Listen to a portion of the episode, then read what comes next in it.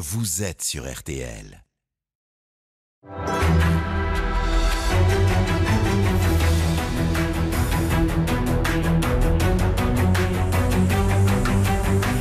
Le grand jury RTL Le Figaro LCI. Invité aujourd'hui, le général François Lecointre, chef d'état-major des armées. Le débat est dirigé par Benjamin Sportouche. Bonjour à tous, bienvenue dans le grand studio de RTL. Bonjour Général Lecointre. Bonjour monsieur. Merci d'être avec nous aujourd'hui euh, pour ce premier grand jury, votre premier grand jury à mes côtés. Pour vous interroger, Marion Mourgue du Figaro. Bonjour Marion. Bonjour Général. Bonjour madame. Bonjour Adrien Gindre de TF1 LCI. Bonjour. Bonjour monsieur. Et bien sûr, cette émission est en direct jusqu'à 13h. Vous pouvez interpeller notre invité sur les réseaux sociaux, hashtag le grand jury, et Marie-Pierre Haddad viendra relayer vos questions en fin d'émission dans Question Net. Alors, Général Lecointre, il est très rare de recevoir dans un grand jury un membre de la Grande Muette, tant on redoute le silence, et plus encore de son plus haut gradé, tant on craint qu'il ne soit dans l'ombre du chef des armées, en l'occurrence pour vous, Emmanuel Macron, que vous servez depuis bientôt 4 ans. Mais malgré ces deux écueils, eh bien, vous n'avez pas votre langue dans votre poche. En même temps, votre parcours est celui d'un homme qui en a connu d'autres, Saint-Cyrien, surnommé Coin-Coin par vos collègues, mais qui sortait déjà du lot, si on en croit vos condisciples, par, dit-on, son autorité naturelle. Vous intégrez la marine, la guerre du Golfe sera votre premier conflit, puis la Somalie, le Rwanda, et plus près de nous, un conflit qui restera dans votre mémoire, la guerre en ex-Yougoslavie, où vous vous, illustrerez pardon, armes à la main. Après un passage par Matignon, auprès de deux premiers ministres, Emmanuel Macron vous appelle à ses côtés en juillet 2017, Général Lecointre, dans l'urgence, en quelque sorte, puisque votre prédécesseur, Pierre de Villiers, est parti avec fracas en présentant sa démission au chef de l'État. Le trouble dans l'armée alors est grand, très grand, et vous êtes censé apaiser les troupes et la relation, leur relation avec l'exécutif. On pensait que le lien s'était retissé jusqu'à la publication des deux tribunes de militaires en avril et mai dernier qui ont fait grand bruit et ont donné le sentiment que les troupes n'étaient pas tenues. Nous allons en parler longuement, général, pardon, dans cette émission. Bien sûr, quelles conséquences sur vos hommes et sur vous ont-elles eu ces deux tribunes? À 59 ans, allez-vous rester chef des armées? Il se murmure que vous êtes sur le départ. Nous vous interrogeons bien sûr sur ce point. Donc, deux tribunes, je le disais, de militaires mettaient en garde contre le débitement de la France. Vous aviez annoncé des sanctions. Première question, Marion Mourgue. Peut-être juste avant de parler des sanctions, euh, on vient d'apprendre euh, par l'Élysée euh, que vous quittez vos fonctions. Pouvez-vous nous confirmer cette information et nous en dire plus? Bonjour, oui, je, je quitte mes fonctions. Euh, avant de répondre à votre question, si vous le permettez, je voudrais revenir sur la présentation qu'a faite M. Spartouche, que, qui est très juste. Hein. Euh, je, je, vois quand même deux choses. D'abord, trois choses. D'abord, j'ai servi dans les troupes de marine et pas dans la marine, même si je suis fils d'officier de marine. Troupe de marine est une composante de l'armée de terre. Ensuite, euh, je ne suis pas au service d'Emmanuel Macron. Je suis au service du président de la République. Mmh. Euh, et euh, et précisément, euh, et précisément, ça me permettra de revenir sur euh, la réponse à votre question. Et enfin, euh, et c'est la troisième remarque que je voulais faire, je n'ai pas été appelé en 2017 pour revenir ou retisser les liens entre les armées et le politique. Je ne crois pas que les liens entre les armées et le politique aient été abîmés, égratignés en 2017. les raisons pour lesquelles le général de Villiers est parti lui sont propres. Je ne crois pas, et d'ailleurs la réaction de, de l'ensemble des chefs d'état-major d'armée à l'époque, qui ne se sont pas du tout posé la question de savoir euh, ce qu'il fallait faire, est suffisamment éclairante. Et donc euh, j'ai pris euh, les fonctions de chef d'état-major des armées pour en assumer la charge et répondre aux exigences que notre nation pose, impose à ses armées. Voilà, je pense que c'était important, pardonnez-moi, mais euh, alors, vous m'avez euh, posé la question, madame, de, de la raison pour laquelle j'ai souhaité partir. Je voudrais revenir sur, les façons, sur la façon dont se passe ce départ. Donc, c'est votre souhait qu'on comprenne bien C'est mon souhait, absolument. Vous avez annoncé au président de la République que vous partiez Je n'ai pas annoncé au président de la République, je lui ai demandé de bien vouloir me laisser partir à partir de 4 ans de mandat, c'est-à-dire le 21 juillet prochain. Donc après le 14 juillet Absolument. Le président de la République m'a... Euh, dit qu'il souhaitait que nous continuions à travailler ensemble parce que nous avons euh, euh, une même compréhension de ce que doit être le rôle des armées, de ce qu'est leur engagement et euh, de ce que sont les enjeux auxquels elles doivent faire face. Et je lui ai dit que je souhaitais réellement partir. Et la raison importante, au-delà du fait qu'il y a toujours des gens remarquables pour, euh, pour relever un chef d'état-major des armées, je n'ai aucun, aucune inquiétude à ce propos. Euh, la première raison, c'était d'éviter précisément qu'il y ait une politisation de la fonction de chef d'état-major des armées. Je ne souhaitais pas que le chef d'état-major des armées parte à l'issue du mandat d'un président de la République ou exactement au même moment où se termine le mandat du Et vous ne président de la République. pas aller encore au-delà? Alors, aller au-delà, très honnêtement, je, je- je ne me vois pas rester euh, six ans en fonction. Et je ne souhaitais pas, parce qu'il me paraît important qu'il y ait un tuilage, qu'un chef d'état-major des armées, qui est un chef militaire, euh, soit euh, associé à un politique. Les deux calendriers pour vous doivent être dissociés. Je pense qu'il est bon que les deux calendriers soient dissociés Mais pour pour quelle que, raison? Parce que vous ne voudriez pas qu'on vous colle l'étiquette de chef d'état-major macroniste? Parce que je, parce que je pense qu'il faut surtout éviter qu'on imagine qu'un chef d'état-major est choisi pour ses opinions politiques ou parce qu'il colle à une personnalité politique qui, pendant un temps, exerce un mandat, et en particulier là, le mandat présidentiel. L'autre raison, euh, et la nécessité de ce tuilage, selon moi, euh, c'est que euh, garantit une continuité, une garantie une continuité. Nous sommes aujourd'hui engagés dans un processus profond de transformation des armées, de modernisation, avec la mise en œuvre d'une loi de programmation militaire qui, ça ne nous a pas échappé, courra sur au moins euh, deux mandats. Euh, et je pense qu'il est bon que mon successeur puisse euh, euh, assurer cette continuité euh, et éventuellement assurer une rupture de continuité s'il se trouvait que un, un futur président de la République décide des orientations Mais à différentes. quel moment vous vous êtes dit qu'il fallait aller vers ce départ pour les raisons que vous venez d'in- d'indiquer qui sont très claires? À quel moment cette décision a été prise? Dans votre esprit? Alors, pour moi, pour moi, ça fait très longtemps que je, je considérais qu'il fallait que je, que je fasse un mandat euh, limité dans le temps, enfin limité euh, aucun de mes prédécesseurs, sauf l'amiral Langsat, je crois, euh, n'a été en, en poste euh, quatre ans. Donc, euh, c'est quand même assez naturel aussi. Et ensuite, j'en ai discuté avec le président de la République au mois de novembre dernier. Euh, il m'a demandé de réfléchir. J'ai réfléchi et il a convenu que effectivement c'était Mais- une bonne une bonne raison ou de bonnes raisons pour que on me remplace. Vous, Vous vouliez avez partir commencé- à ce moment-là en novembre déjà ou c'était prévu pour juillet? Est-ce qu'il vous a demandé de prolonger votre mission? Vous vouliez déjà partir à Non, le- le terme de mon mandat a été prévu au cours des échanges que nous avons eus au mois de novembre. Et moi, lui disant 4 ans me paraît être une bonne échéance, Est-ce qu'il a insisté pour que vous restiez jusqu'à la fin de son mandat? Il m'a demandé de rester plus longtemps. Et ensuite, quand je lui ai exprimé et expliqué précisément ce que je viens de vous dire, c'est-à-dire je, je pense qu'il faut un tuilage, je pense qu'il n'est pas bon qu'un chef d'état-major des armées puisse être euh, euh, exactement aligné sur un mandat présidentiel, il m'a dit je considère que c'est une bonne pourquoi, raison. et- pourquoi vous faites cette réflexion? Est-ce que vous considérez qu'il ne faut pas d'alignement parce que ça nuirait à l'armée, parce que ça affaiblirait le chef d'état-major d'avoir euh, une supposée étiquette politique? Je, je pense qu'il faut à tout prix préserver les armées d'un risque de, de soupçon sur leur absolue neutralité politique. Mais parce qu'il y en a un? Écoutez, il peut y en avoir. euh, je pense qu'on y reviendra. Oui, sur les Et pour moi, ce qui est extrêmement important, c'est de réaffirmer la neutralité, la stricte neutralité Et politique des armées. Justement, vous avez commencé par dire que vous n'étiez pas au service d'Emmanuel Macron, mais au service du président de la République. Est-ce qu'on peut comprendre dans cette formule qu'il y a aussi eu des désaccords avec le chef de l'État sur euh, la conduite euh, de la chose militaire? Il ne peut pas y avoir de désaccord. Il peut y avoir, et c'est vrai dans toutes les armées et à tous les niveaux de la hiérarchie, euh, une vision qui fasse que euh, le chef militaire que je suis considère que techniquement, telle ou telle orientation euh, peut nuire à nos succès tactiques. Et à ce moment-là, il y a un dialogue qui s'établit entre le président de la République et le chef d'état-major des armées. Le chef d'état-major des armées a le devoir absolu de dire au président de la République absolument ce qu'il pense sur les risques que ferait courir telle ou telle décision, qui est une décision du chef de l'État, qui engage pour une part les armées, qui engage d'autres éléments, bien sûr. Mhm. Euh, J'imagine qu'on va reparler de la situation au Sahel. Euh, il est évident que la dimension militaire n'est qu'une partie de la décision politique.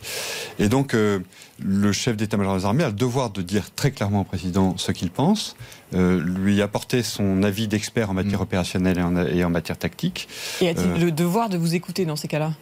Ah bah oui, mais Et de écoute, vous entendre euh, euh, de toute façon, le président de la République, il est, euh, comme tout chef, dans l'obligation d'écouter ses subordonnés. Est-ce qu'il est arrivé qu'il fasse, qu'il aille euh, à l'encontre, clairement, de ce que vous lui avez préconisé? Et cela vous a-t-il, dans ce cas-là, affecté? À l'encontre, je ne crois pas. Et en tout état de cause, si c'était vrai, je ne vous le dirais pas. Parce que précisément, ce qui est important, c'est euh, que ce dialogue-là, cet échange-là, cette très grande franchise que je dois au président de la République, elle se fait euh, dans le secret, dans le face-à-face.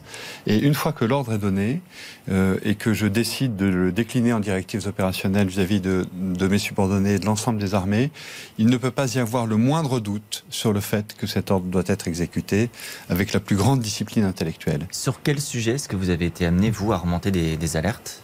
Quand vous disiez c'est le rôle du chef d'état-major des armées Je ne remonte pas d'alerte, si vous voulez. Je, simplement, toutes les opérations qui sont conduites, qu'il s'agisse euh, de l'engagement de la Marine nationale euh, en Méditerranée orientale, qu'il s'agisse de notre engagement euh, en Irak, qu'il s'agisse de notre engagement au Sahel, qu'il s'agisse du déploiement d'une mission sous-marin dans l'espace Indo-Pacifique, tous ces sujets-là sont évidemment des sujets qui euh, euh, rapprochent ou permettent d'établir une relation très étroite entre le président de la République, chef des armées, et le chef d'état-major des armées que je suis, qui commande toutes les opérations.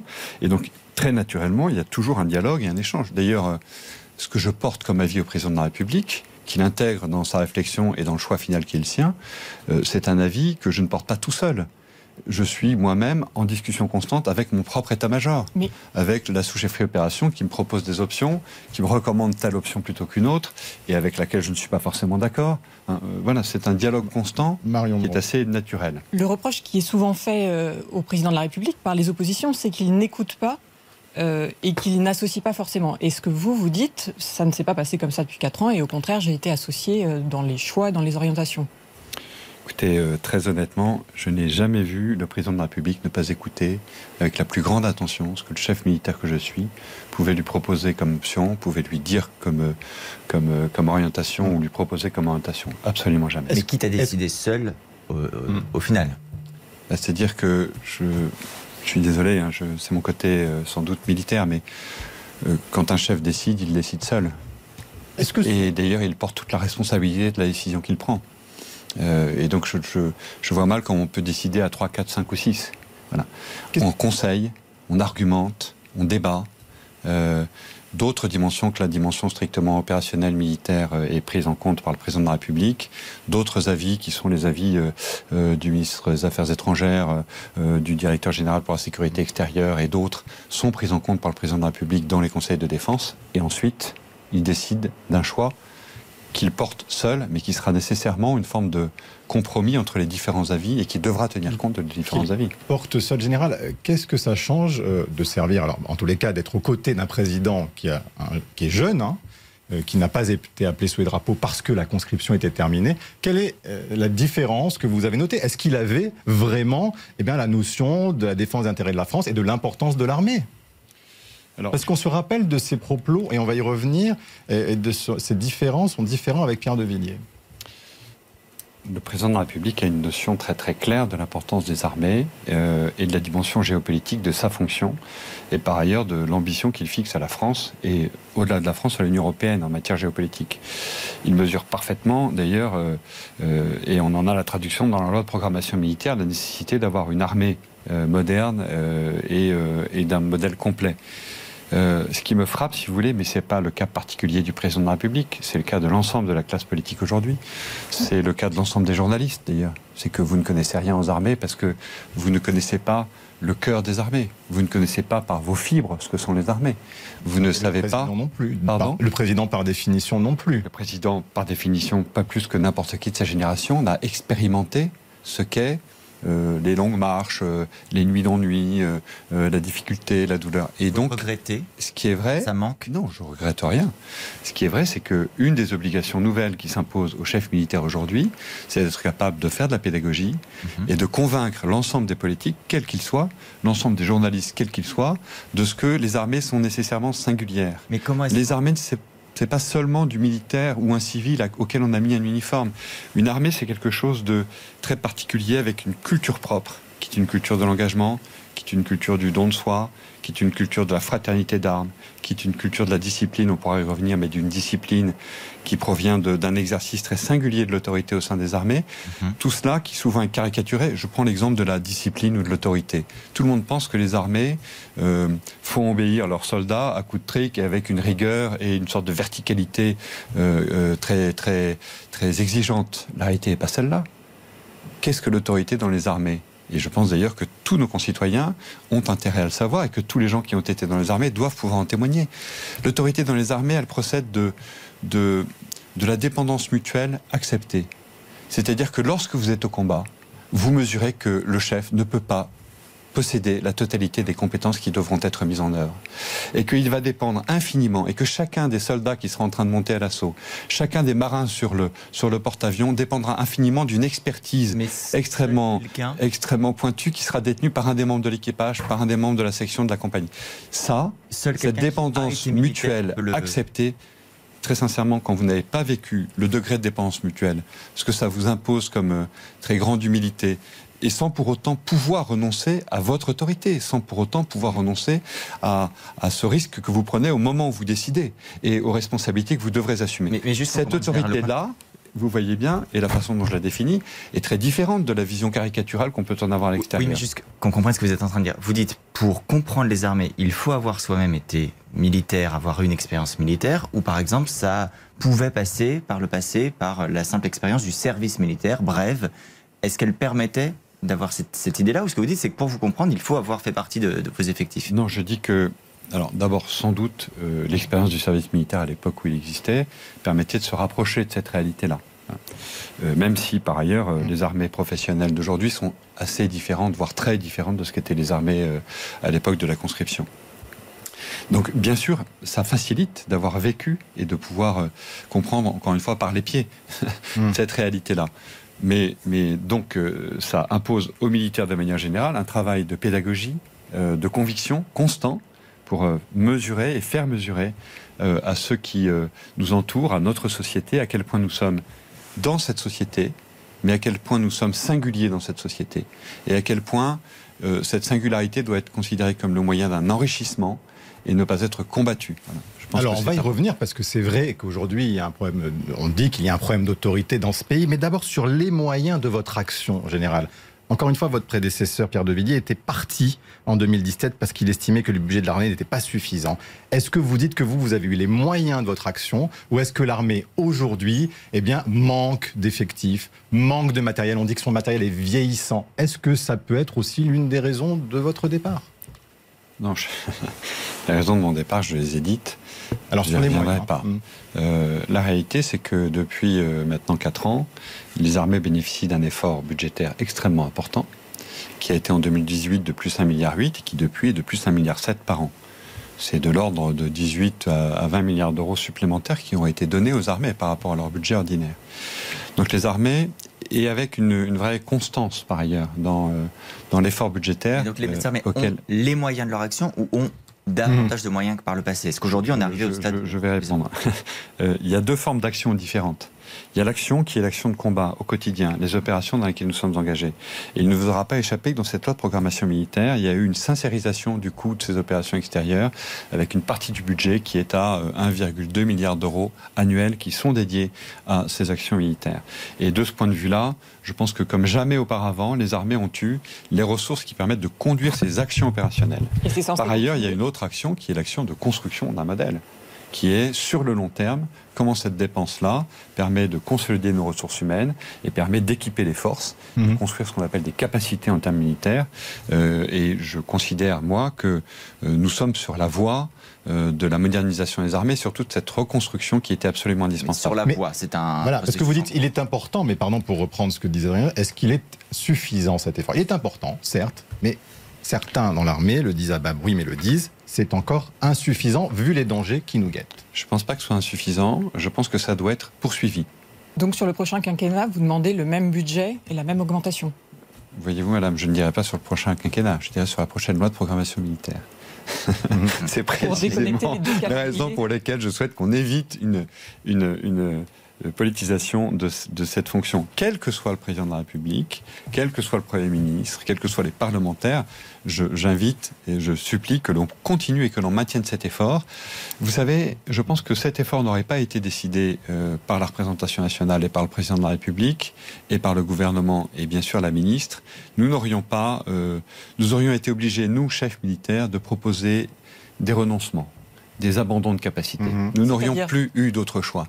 Les armées avaient été éreintées par deux lois de programmation précédentes qui avaient écrasé leur format, qui avaient limité de façon considérablement leur budget, qui avaient euh, euh, interdit le renouvellement d'un certain nombre d'équipements, qui avaient interdit la création de stocks qui permettent d'encaisser la crise ou la guerre. Nicolas Sarkozy et François Hollande Oui, les deux. et vous dites qu'on n'avait plus les moyens d'avoir une armée finalement en, en bon ordre et en bon usage, avec ce qui avait été fait comme coupe.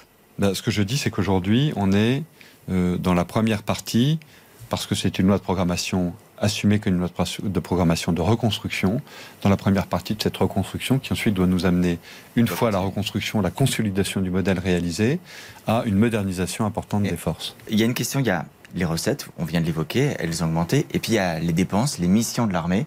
On a parlé bien sûr des, opérations extérieures. Est-ce que vous, vous considérez que l'armée doit aller au-delà d'un rôle strictement militaire? Est-ce que c'est le rôle de l'armée de participer à l'opération euh, résilience, de vacciner les Français? Est-ce que c'est le rôle de l'armée d'aller dans les quartiers pour faire du maintien ou du retour à l'ordre lorsque c'est nécessaire? Est-ce que c'est le rôle de l'armée d'éduquer euh, des jeunes gens qui sont en rupture avec le système scolaire? Vous posez beaucoup de questions en une. Est-ce qu'on est ne demande pas trop à l'armée? Pardon? Est-ce qu'on ne demande pas trop à l'armée? D'abord, je pense que, pour répondre à votre question, les Français ont une, une vision euh, sans doute ancienne, euh, décalée, un peu fantasmatique de ce que sont les armées.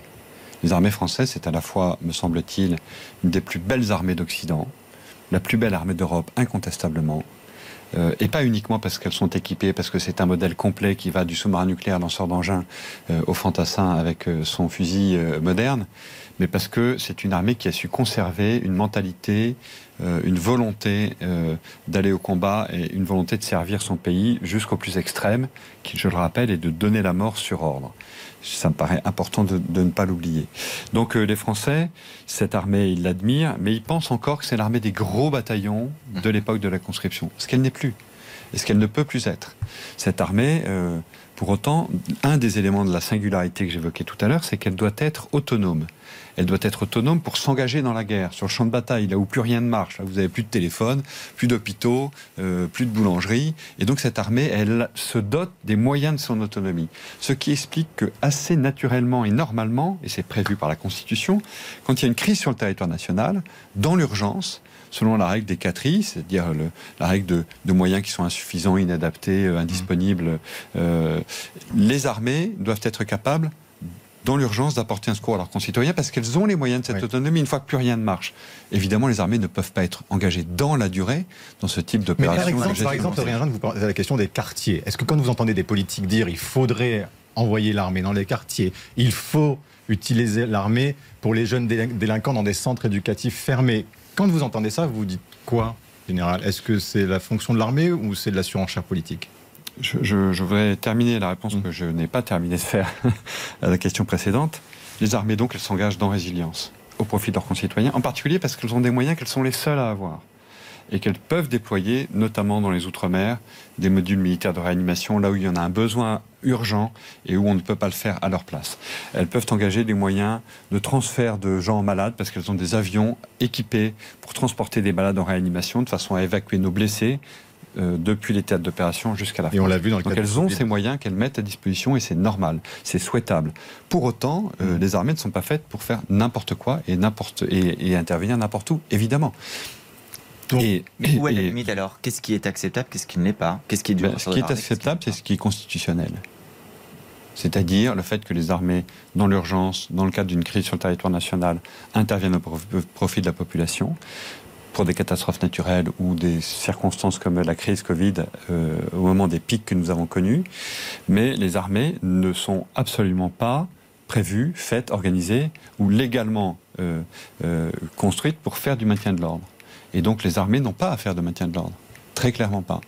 Et en particulier, je vous le disais, les armées sont faites pour délivrer la violence de manière délibérée. Mhm. Vous comprenez ce que ça veut dire? C'est ça qui est absolument euh, euh, extrêmement puissant et à la fois qui est au cœur de cette singularité. Mon père était patron, pacha d'un sous-marin nucléaire lanceur d'engins. Pendant toutes ses missions, il a pensé à ce que voudrait dire l'ordre présidentiel qu'il recevrait d'aller euh, déclencher et envoyer déclencher la mort sur des millions de personnes sur un pays ennemi qui menacerait euh, qui menacerait euh, la France, sa sécurité euh, Oui. euh, et sa survie. Donc vous voyez bien qu'une armée qui se prépare, qui s'organise, qui s'ordonne entièrement autour de cette mission extrême qui est de donner la mort de manière délibérée, Mm. qui d'ailleurs développe une éthique très particulière pour le faire, particulièrement encadrée. Cette armée-là, elle n'est pas faite et c'est pas un outil qu'on peut engager sur le territoire national face Pardon. à nos concitoyens pour faire du maintien de l'ordre. Ah bah oui, donc ça c'est important. Donc, pas dans les quartiers, mais juste une, une question très concrète. Vigipirate, par exemple, quand on envoie vos soldats dans les gares partout en France pour faire de la sécurisation, est-ce que c'est votre rôle ou est-ce que c'est parce qu'il n'y a pas suffisamment d'effectifs de police pour le faire? La mission Sentinelle, qui est la mission des armées aujourd'hui, c'est une mission qui est assumée pleinement parce que c'est une mission de lutte contre le terrorisme. Et vous avez bien vu la façon dont ce terrorisme s'est exprimé, notamment au moment du Bataclan, par des actions de guerre conduites par un ennemi extérieur qui venait sur le territoire national tuer nos concitoyens. C'est euh, ce cadre-là qui a permis que euh, euh, le président Hollande juge nécessaire, légitime, que l'on engage les armées sur le territoire national contre le terrorisme. Donc c'est toujours leur rôle d'être sur le terrain, dans les gares, ça vous dit, on continuera à le faire. Ça veut dire que tant qu'on est là pour lutter contre le terrorisme, oui, ça me paraît légitime. Si demain il s'agit d'aller euh, euh, faire des opérations de maintien de l'ordre ou des opérations de lutte contre la criminalité qui sont le travail de la police, évidemment, les armées n'ont absolument pas à le faire. C'est l'heure parlez- de la question express, on revient... euh, de- oui, là, pardon, dans la question en plus, elle vous est posée par une responsable des scouts de France. Le grand jury, la question en plus. Bonjour, Agnès Serbelot, déléguée à la communication des Scouts et Guides de France. En tant qu'association de jeunesse et d'éducation populaire, les Scouts et Guides de France s'interrogent sur le service national universel. Lors du séjour de cohésion, les jeunes sont encadrés par des militaires, par des pompiers, par des enseignants, par des animateurs. Pourtant, le service national universel n'est pas un service militaire. Pour plus de clarté, ne devrait-il pas être encadré uniquement par des enseignants ou des animateurs? Voilà, la question est claire. Là aussi, le rôle de l'armée, est-ce que c'est son rôle d'y être? La question est très claire. Je pense que dans la phase 1, l'étape 1 du service national universel, ce, ce rassemblement des jeunes durant une quinzaine de jours, les armées n'ont pas à faire d'encadrement de la jeunesse. Absolument pas. Et d'ailleurs, les armées ne le font pas. Elles sont là pour euh, euh, être des instructeurs et non pas des encadrants qui permettent de faire ce que nous faisions auparavant lors de la journée euh, de la journée d'appel de préparation à la défense, qui sont les trois jours que vous avez peut-être connus à l'époque, qui permettent de réunir des jeunes, de les informer sur la défense et de leur délivrer par ailleurs une attestation qu'ils ont effectué ces appels de préparation à la défense, dont ils ont besoin pour passer des examens, etc. Mais l'encadrement n'est pas effectué par des militaires et en tout état de cause, il est très important, si cet encadrement peut être euh, fait par Mm. d'anciens militaires, que ces gens-là n'aient pas un uniforme militaire. C'est extrêmement important. vous. Vous regrettez la fin de la conscription, vous, obligatoire ou pas, euh, Général, très rapidement avant la pause? Euh, pff, je trouve que ma génération d'officiers a été formée et on nous a tous fait lire euh, euh, le rôle social de l'officier de Lyotet. Et donc, en particulier dans l'armée de terre, mais je pense dans les trois armées, il y avait cette ambition d'une de participer à l'éducation de, Oui. la, de, de- de la, de la jeunesse euh, de notre, de notre belle France. La réalité, c'est que ça n'était plus possible de maintenir cette, cette conscription parce que, parce que la guerre se durcit, parce que le combat se Mhm. complexifie et qu'il nécessite des soldats professionnels dans les opérations dans lesquelles nous sommes engagés. On vous retrouve dans quelques minutes, euh, Général Lecointre, invité exceptionnel du grand jury de ce dimanche. À tout de suite après une courte pause.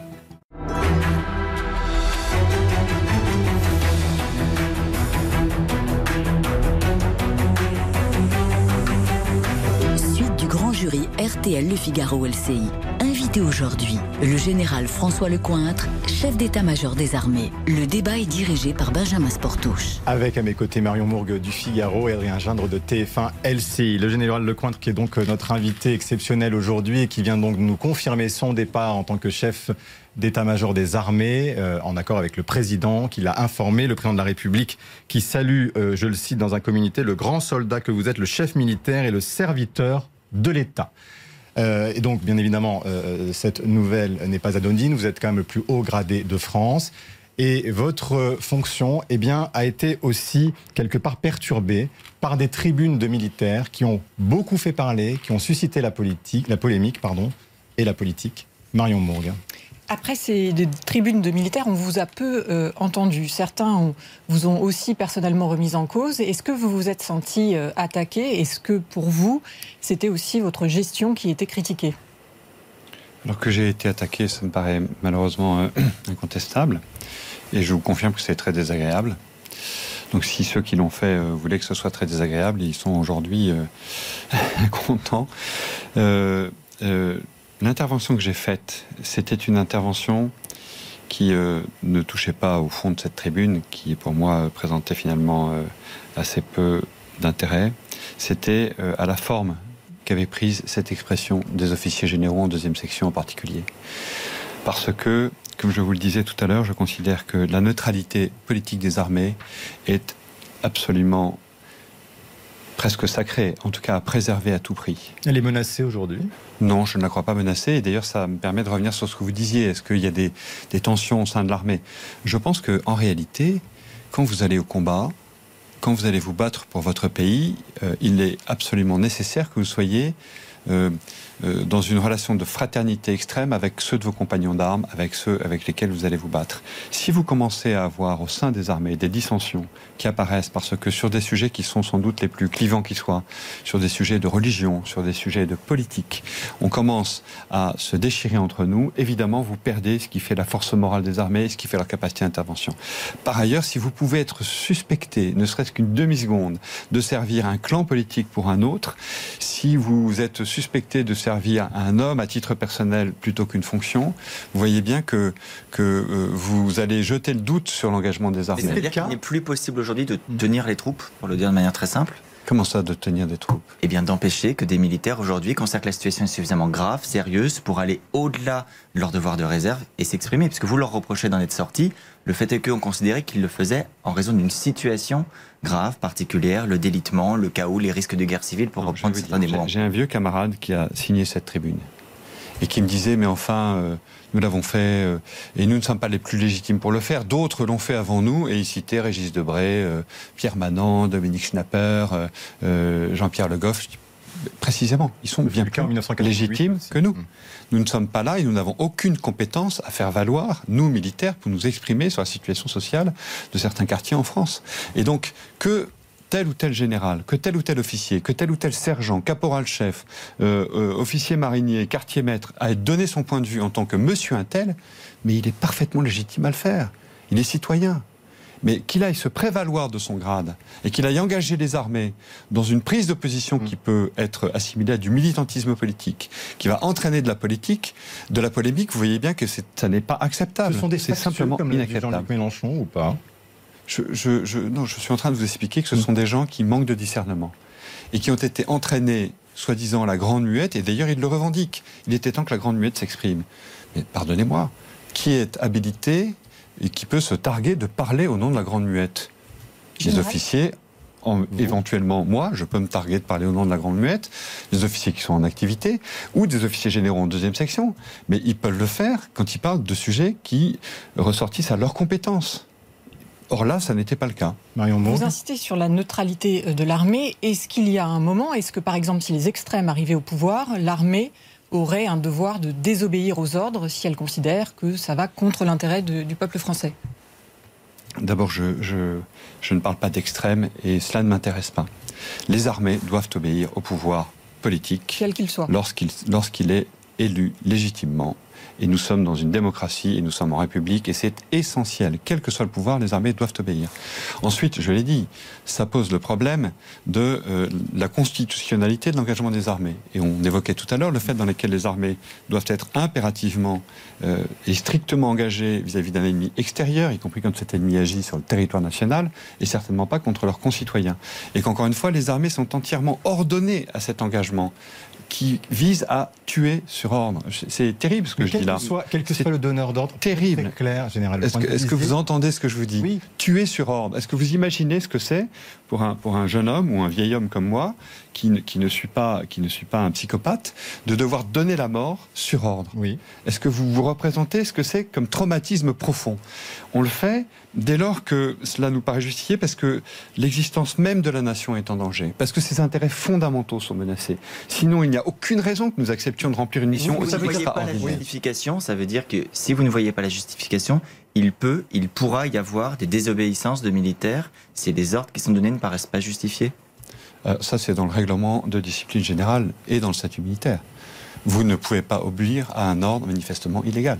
Mais pardon, général, vous disiez. C'est une obligation ancienne. Et ça nous a marqué que vous serviez le président de la République, pas forcément Emmanuel Macron, mais la fonction. Est-ce que vous auriez pu servir Marine Le Pen?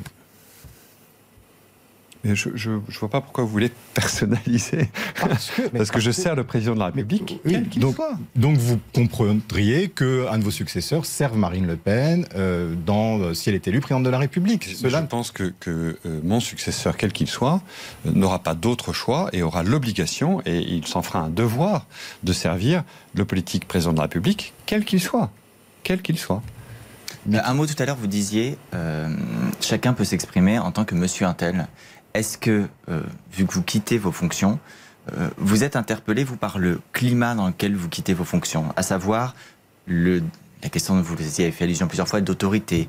Euh, on a vu cette semaine, par exemple, le président de la République se faire gifler à l'occasion des déplacements. Est-ce que ce qui se passe aujourd'hui dans le pays vous inquiète? Ce qui m'inquiète, c'est effectivement le durcissement des relations et une ambiance générale qui est de plus en plus une ambiance de polémique ça ne peut pas ne pas me frapper. Euh, moi qui, étant euh, euh, le chef d'état-major des armées, a l'obsession de l'unité et de la cohésion. Et pas uniquement l'obsession de l'unité et de la cohésion des armées, mais de la nation, bien sûr parce qu'en réalité, nous sommes au service d'une fonction, et la présidente de la République, mais nous sommes au service de la nation, de notre société, nous sommes au service de la France. Et plus la France est divisée, et plus elle exprime brutalement ses divisions, plus les armées sont inquiètes et malheureuses. Moi, je pense que, précisément, si j'avais un message à passer à tous les Français, c'est penser à ce que je viens de vous dire. Mm-hmm. Qu'est-ce qui justifie que vos soldats, parce que nous sommes vos soldats, à vous, nos concitoyens, aillent donner la mort sur ordre et n'est-il pas un projet commun, un projet collectif qui, lorsque vous demandez cet acte à ce point contre nature, justifierait de votre unité? Et est-ce que les armées ne doivent pas inspirer cette unité nationale, ne serait-ce qu'en se questionnant sur la gravité de ce type d'engagement? Je, pense que c'est de ce point de vue, à mon avis, un des rôles des armées. Général, vous avez beaucoup parlé d'Emmanuel Macron. On vous a peu entendu parler de Florence Paris, la ministre de la Défense. Euh, on l'entend peu, euh, c'est vrai. Est-ce que vous estimez euh, eh bien qu'on l'a insuffisamment entendu pour défendre les armées? Il me semble que la ministre des Armées, euh, chaque fois qu'elle s'exprime, prend la défense des armées. C'est pas d'ailleurs qu'elle prenne la défense des armées, c'est plus que ça. C'est-à-dire que la ministre des Armées, euh, je dirais, incarne, porte cette loi de programmation militaire devant les parlementaires, devant l'opinion publique en général, et qu'elle est un, acteur extrêmement actif et je dirais mordant de la préservation des intérêts des armées et de tous les intérêts des armées, qu'il s'agisse des équipements, euh, qu'il s'agisse de la qualité de vie de nos hommes, qu'il s'agisse demain de leur rémunération, euh, mordant parce que à l'interministériel il faut être mordant. Et la ministre est mordante euh, pour la défense et la promotion des intérêts Juste avant de parler de votre avenir, tout de même, général, moi quand j'ai lu ces tribunes, je me suis dit bon, est-ce que l'armée, à un moment donné, a en son sein des gens qui peuvent être en effet subversifs? Certains se sont interrogés sur un coup d'État. Est-ce que vous nous dites, vous, général, ça n'existe pas, ce risque n'existe pas en France d'une immixtion du militaire, de l'armée dans la politique? Oui, très clairement, ce risque n'existe absolument pas. Il est de l'ordre du fantasme. Il est vrai que euh, la France a une relation à ses armées qui est singulière là aussi. Et que, euh, d'ailleurs, ça m'amuse de vous le rappeler, et je crois qu'il y a eu plus de présidents de la République issus de Saint-Cyr que de présidents de la République issus de l'ENA ou de Polytechnique, voilà. Euh, ou de chefs de l'État. Et, donc, évidemment, il y a une relation particulière aux armées. Et évidemment, le général de Gaulle est dans tous les esprits. Le général de Gaulle, il a été élu comme président de la République et il est devenu ce jour-là un homme politique. Mmh. Et donc, très honnêtement, je ne vois pas le moindre risque aujourd'hui et, encore une fois, pour moi, ça procède du fantasme, du moindre coup d'État ou de la moindre attitude mais, factieuse. Mais sans coup d'État, Général Lecointre, un militaire, comme vous le dites, qui serait élu démocratiquement, euh, on avait parlé il y a quelque temps de la possible euh, hypothétique candidature du général de Villiers. Est-ce que vous, à votre niveau, la politique un jour peut vous intéresser? D'abord, ce que je voudrais vous dire, c'est que je souhaite, le jour où ça se fait, que le général de Villiers, s'il se présente à des élections, quelles qu'elles soient, se fasse euh, élire sous le nom de Pierre de Villiers. Et il y a un certain nombre d'officiers généraux qui sont élus et qui se font élire sous leur nom qui ne mettent pas en avant leur grade. Donc il faut dissocier, les deux, officiellement, il faut dissocier les deux identités pour vous. oui, absolument. Il faut ne pas faire état de sa fonction militaire, parce qu'en faisant état de sa fonction militaire, on engage l'ensemble des armées et on se prévaut d'une qualité qui n'a rien à voir dans le combat politique en l'espèce que l'on prétend mener. Vous demandez que quitter l'armée, c'est-à-dire officiellement de, de, Oui, on demande aux gens de quitter l'armée, c'est-à-dire, et d'ailleurs c'est ce qui s'est fait, et le statut militaire l'autorise, je crois qu'il y a une, une, députée euh, macroniste qui euh, était officier, mhm. qui a quitté l'armée, qui mhm. met en disponibilité, et qui a été élue, et qui est aujourd'hui à l'Assemblée nationale. Je, je, pense que c'est assez simple. Et donc pour les officiers généraux en deuxième section mhm. qui souhaitent s'engager en politique, je leur demande... Euh, à minima de ne pas faire état de leur grade, qu'ils soient en deuxième section ou, en, ou, en, ou à la retraite. Et vous, et vous est-ce que la politique un jour peut vous intéresser, que ce soit à l'échelle nationale ou même à l'échelle locale? Vous savez, moi, ce que m'inspire euh, mes années d'expérience de chef d'état-major des armées, c'est d'abord que le combat politique est très dur, extrêmement dur. Et, moi, je suis fait pour mener un combat avec euh, derrière moi euh, la totalité des armées pour m'engager face à un ennemi identifié. Je ne suis malheureusement ou heureusement pas prêt à conduire des combats internes qui sont des combats très difficiles. Voilà. Ensuite, euh, euh, je, ne suis pas, euh, je ne suis pas persuadé que les militaires soient les mieux placés pour faire de la politique. Et pour soutenir des politiques, est-ce que vous pourriez, dans les mois à venir et à l'occasion de la présidentielle, quand vous ne serez plus chef d'état-major des armées, soutenir tel ou tel candidat? Est-ce que vous croyez que ça intéresserait quiconque que François Lecointre aille soutenir tel ou tel candidat? Ça aurait une signification. Je crois que oui. Ben, en tout cas, je ne le ferai pas en tant qu'officier général. Je ne le ferai pas en mettant en avant mon grade. Et, euh, euh, et, en tout état de cause, je n'ai pas du tout l'intention de le faire. Mais, un, militaire à la tête de la France, est-ce que, euh, que ce soit Pierre de Villiers ou un autre, vous dites que pourquoi pas, ou ce n'est pas le rôle de l'armée? On a eu un général, bien évidemment, qui a dirigé la France. Non, mais quelles sont les compétences d'un officier général? Quelles sont les compétences spécifiques qui fait qu'on l'appelle officier général? Mm. C'est sa connaissance de la géopolitique, c'est sa connaissance de la science opérationnelle, c'est la connaissance de, de ce que sont les capacités militaires. Est-ce que pour autant, il a des compétences dans tous les autres domaines? Dans le domaine sociologique, on en parlait tout à l'heure, dans le domaine de l'économie, ce qui me paraît absolument central, dans le domaine social, au-delà du sociologique, non? Et donc, euh, mm.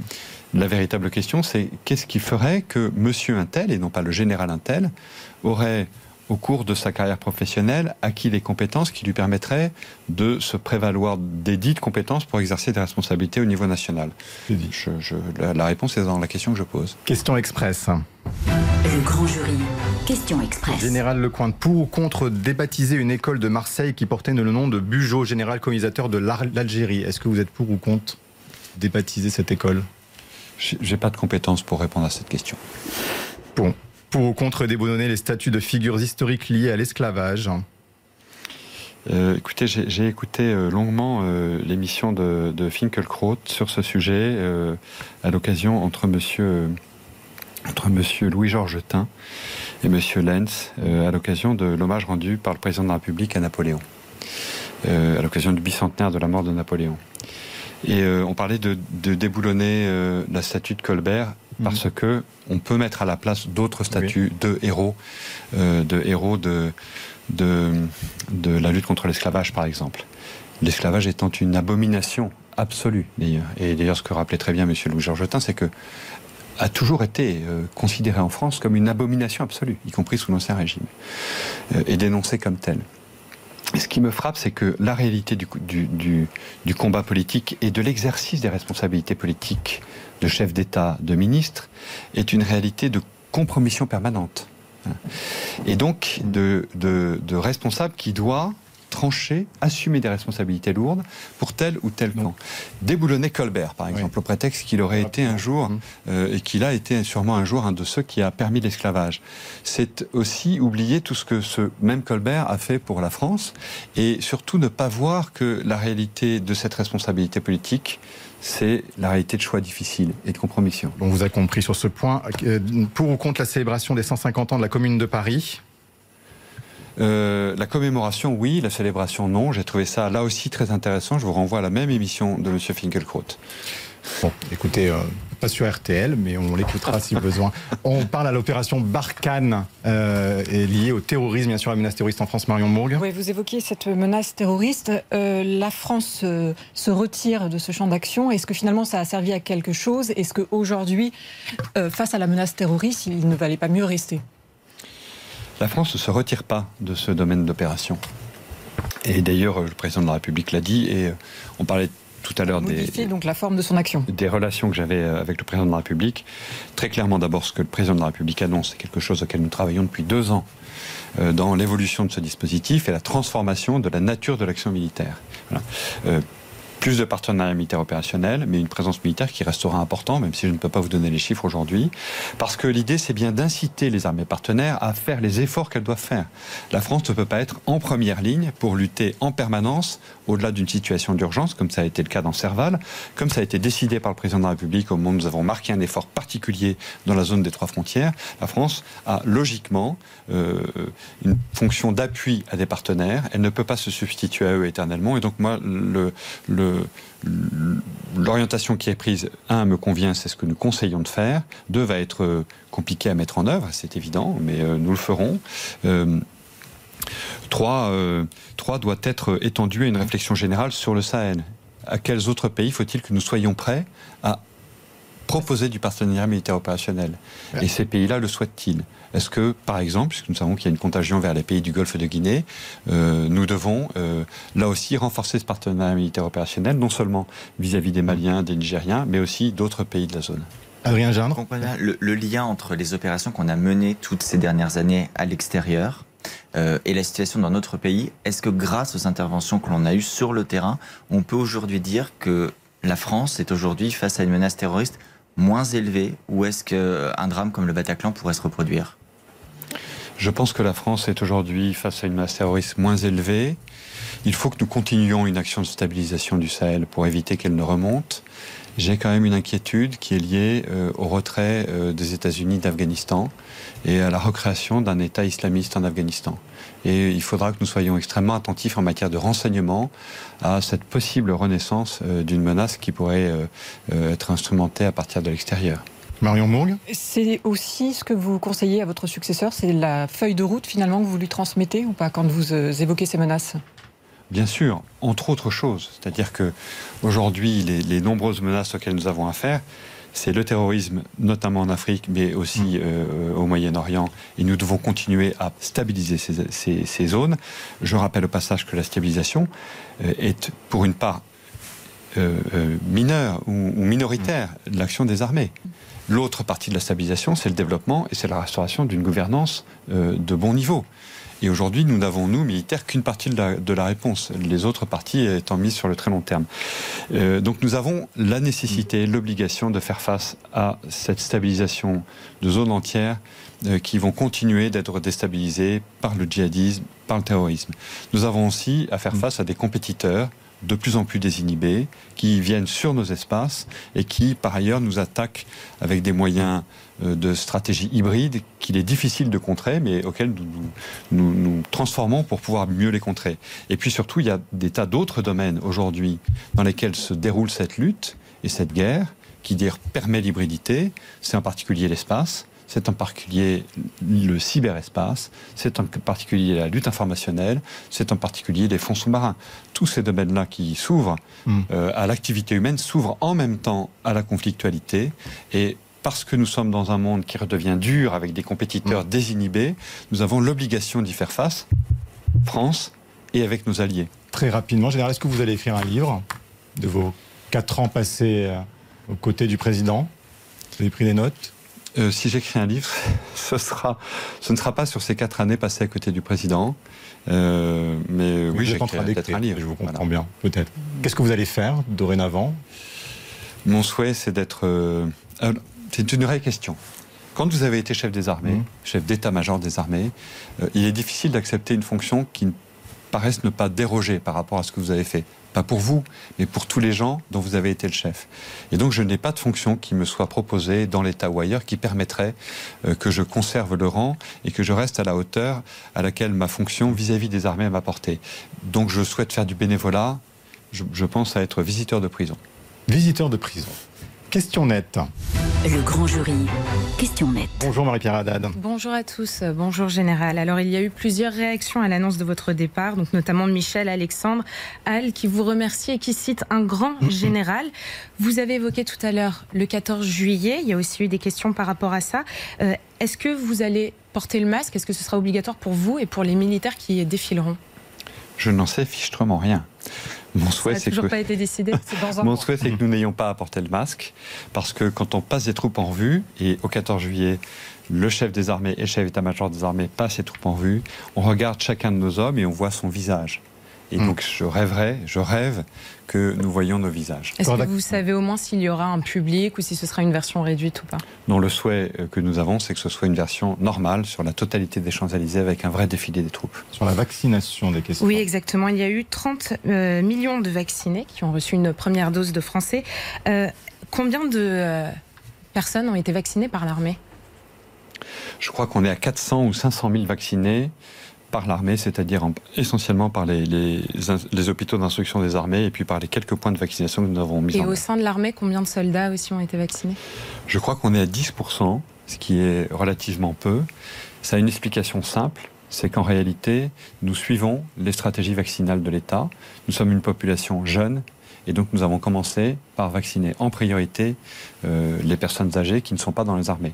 Par ailleurs, on a obtenu une exception. Vous savez que je suis attaché à la singularité militaire, qui est que les gens qui sont envoyés en mission, puissent être vaccinés. Et là, on a vacciné notamment les équipages de sous-marins nucléaires lanceurs d'engins, euh, de sous-marins nucléaires d'attaque, de l'équipage Charles de Gaulle et des soldats qui partent en opération. toute dernière question très rapidement, Marie-Pierre. Oui, deux soirs de suite, avant-hier et hier, il y a eu des jeunes qui se sont rassemblés aux Invalides à Paris pour faire la fête. On a vu des vidéos sur les réseaux sociaux. Est-ce que vous estimez que c'est l'expression d'un ras-le-bol de la jeunesse ou au contraire, c'est un manque de respect vis-à-vis de l'autorité et du coup de respecter cette règle du couvre-feu à 23h euh, je, ne suis pas sociologue et je ne suis pas spécialiste. Et quel est votre euh, ressenti Non, honnêtement, je, n'ai pas de sentiment particulier euh, sur cela. Ou si j'en ai, ce sont des sentiments de citoyen que je garde pour moi, puisque là, je suis en uniforme. Que vous viendrez peut-être nous dire en tant que citoyen un jour sur RTL. Merci si beaucoup. Vous voulez, pardonnez-moi. Euh, aujourd'hui, euh, nous recevons à l'école militaire, et je vais aller déjeuner avec elle, des veuves de guerre. Mhm. Je pense à nos 51 morts pour la France au Mali, et je pense à elle.